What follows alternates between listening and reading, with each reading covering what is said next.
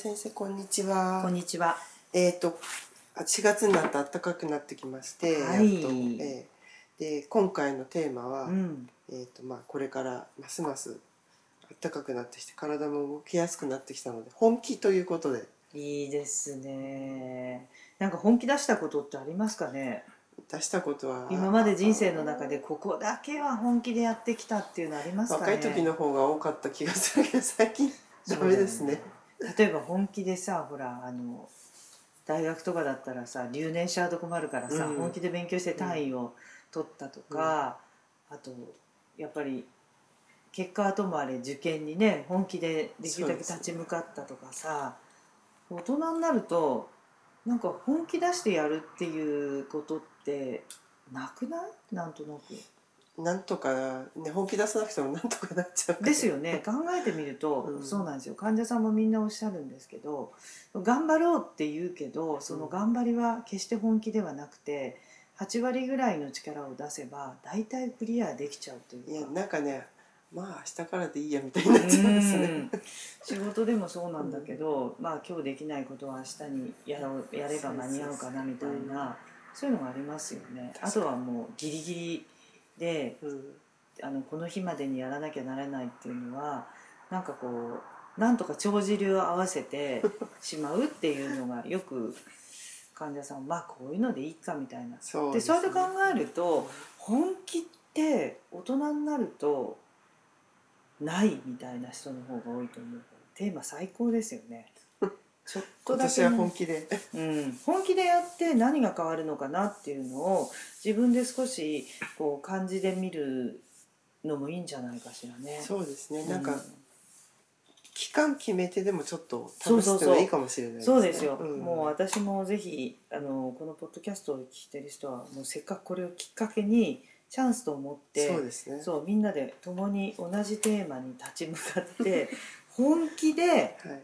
あのやってうん。それで「いや私こう本気でやったからここが変わったの」っていうふうにねあのやっぱり言えるぐらいになりたい。自慢できるようにそうそうそでじゃあ1回目のテーマとしてはうなんか筋力アップですかうね。そうです。まずは筋力。ちょっと最初一番目のスタートきついんですけど、はい。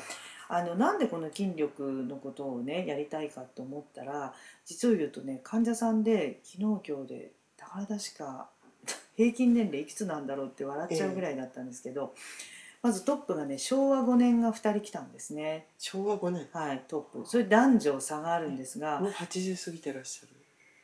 そうですね、あうん、それで片方の方がねはい。本当に姿勢がよくって、ええ。スタスタっていう感じでうち、まあ、中2階ですけど、うん。階段もタタタタで降りるのも上がるのもタタタもう杖も全然ついてないでしょ？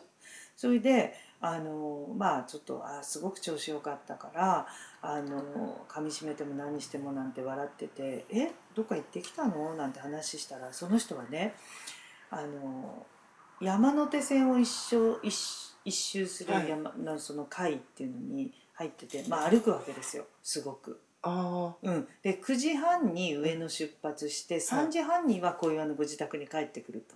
すごい。であのねやっぱりそれをやる人と、うん私嫌だわっていう人の分かれ道はうん。好き嫌いなんですね。あだからそういうの嫌いな人がやるとやっぱりストレスになっちゃう。うんだから好きな人は、うんあそんなのあるんですかってツアーがあるの、ーうん。でその人好きだからじゃあなんで好きなんですかって聞いたら違う空気を吸うのが好きなんだって。ああなるほど。だからウォーキングでいつも同じところを歩いててそれでほらあの気が済む人もいるし楽しい。でも彼女は違う空気を吸うっていうことが大好きだから最終目的は何かって富士山の周りを歩くっていう。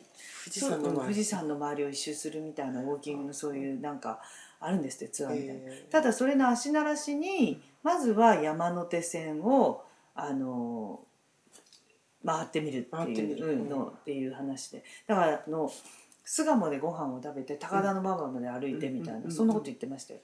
でその歩きも途中でやっぱりねあの体操、まあ、スタートのところは軽いね、ラジオ体操のちょっとあの少し簡単なのみたいな始め途中でストレッチを加えたりとか、いろんなことをするそうなんですよ、だからやみくもにただただちょっと休んですぐ歩くっていうわけじゃなくて、一つ一つ入れてるっていうのででやっぱり一番は何て言っても階段をね嫌がらないっていうこと。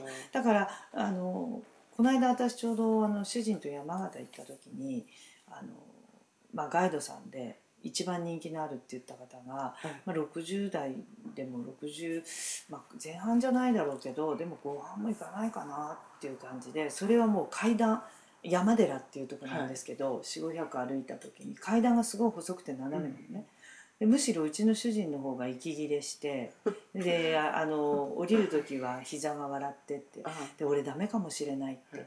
でもなんで最後までできたかっつったら途中でえガイドさんがあんまり健脚なのでいやでも私4ヶ月冬眠しちゃったからちょっとこれでも足の力弱いのよねってつまり筋肉があるないじゃなくて、筋力が弱っちゃってんのよね4ヶ月も休むとって言って。で「えガイドさんって一体全体まあうんいつもだったらこれ 2, 往2往復というかうん2回ぐらい「え？っ?」て言って一体何歳なのか78だったの。ええ。その78という年齢を聞いて、うん。主人が奮起したわけですよ。なるほど、周りに間違っても今年うち主人まあまあ私もそうですけど60歳で、うん。60が78人前でも見えた姿は6 5 6に見えちゃうわけですよ。で見客のところだけ見ると全然大どんでん返しが起きてたでやっぱり階段っていうのはいかにすごいかっていうことで、階段です、うん、で階段登る前のウォーミングアップとして、はい。やっぱりあのどっか捕まって私もそのこういうふうな上げ下ろしっていう。だから足の。うん足の。だからどうどういう形でもいいんですね。だから例えばあの普段こうテーブルがあって、はい。でちょうどいいと思ったら私はいつもこうよく自分のポスターにも使うんですけどこうこういうふうにやってこういうポーズがあってちょうどその肘があの自分のテーブルに合っててそうするとほら体をグッて支えられるじゃないですか。テーブルにこう,、はい。こういうふうにでそこが支えになるのでと足をこういうふうにこういうふうにできるんですよ。い今のは、うん。あのポッドキャストなんで説明しますと、うん。テーブルの上に肘をついて、はい。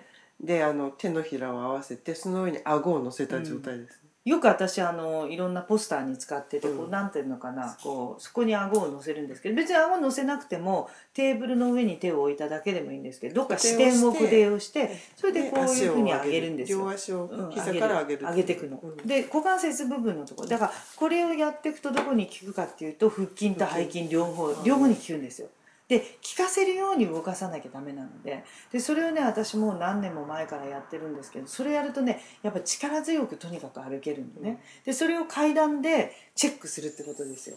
階段の上りがこう息を切れなくてしっかり歩けるところまで持っていくっていうのを本気でやる。